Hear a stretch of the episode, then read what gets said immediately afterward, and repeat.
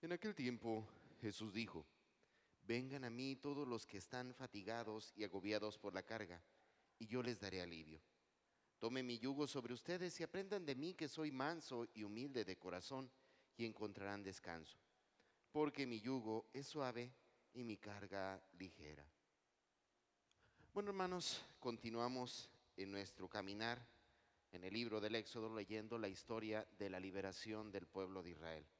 Recordarán ustedes cómo el día de ayer Moisés tuvo su primer encuentro con Dios en la zarza ardiendo, ¿verdad?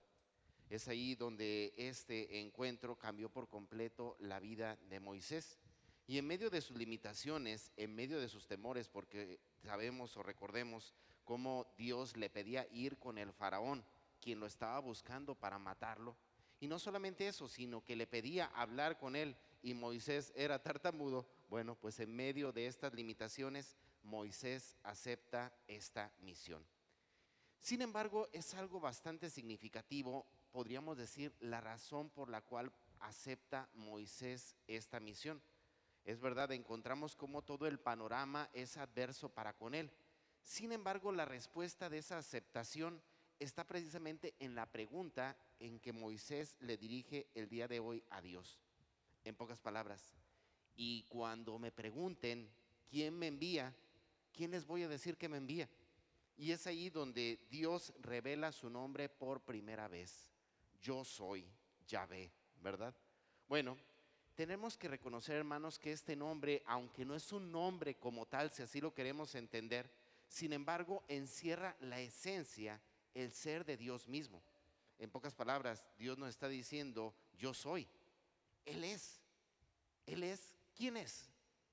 El que hizo el universo, el que hizo toda la creación, el que dio la vida, el que hizo absolutamente todo cuanto existe, el autor de la vida, el autor del tiempo, el autor absolutamente de todo.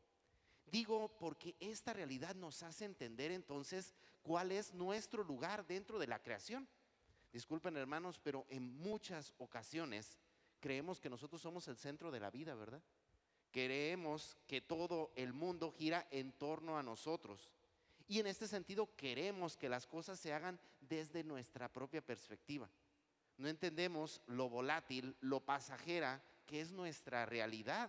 ¿Sí? Ahorita estamos, al rato no, ¿verdad?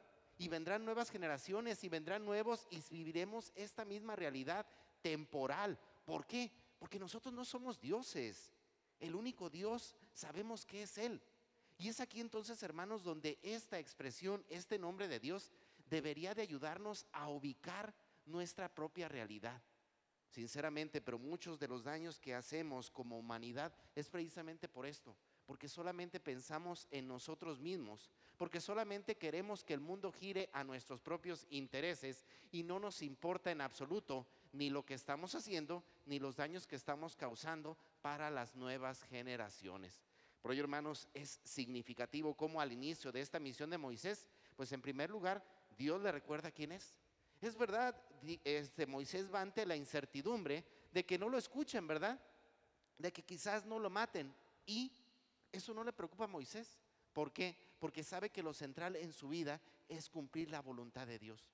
Él sabe que ahorita está, sabe que al rato no estará, sabe que en cualquier momento su vida puede terminar pero sabe que mientras cumpla y siga la voluntad de Dios, ciertamente Él permanecerá, porque no permanece por sí mismo, sino que su permanencia gira en torno al hacer la voluntad de Dios. Sin embargo, hermanos, tenemos que reconocer, el vivir de esta manera no es nada fácil.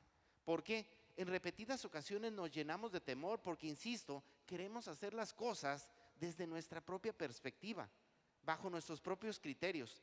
Por ello, hermanos, creo que, soy sincero, esta es una de las expresiones evangélicas que más las tengo presente en la realidad de mi vida, ¿verdad? ¿Por qué? Porque cuántas veces no nos hemos sentido sobrepasados, cuántas veces no nos hemos sentido ya cansados, cuántas veces no nos hemos sentido que ya no podemos en absoluto con esta misión que Dios nos ha encomendado. Bueno, pues es ahí donde Cristo nos recuerda, vengan a mí los que estén cansados y agobiados por la carga que yo les daré lluvio, yo, les daré alivio. Todo mi yugo, que es suave, hermanos, reconozcamos la vida si la queremos mover bajo nuestros propios criterios, siempre será difícil, siempre será pesada. Pero si aprendemos a seguir la voluntad de Dios, la realidad cambia por completo. ¿Por qué? Porque no es misión nuestra, es misión de Dios. Y nosotros simplemente colaboramos para que la instauración de su reino se haga presente.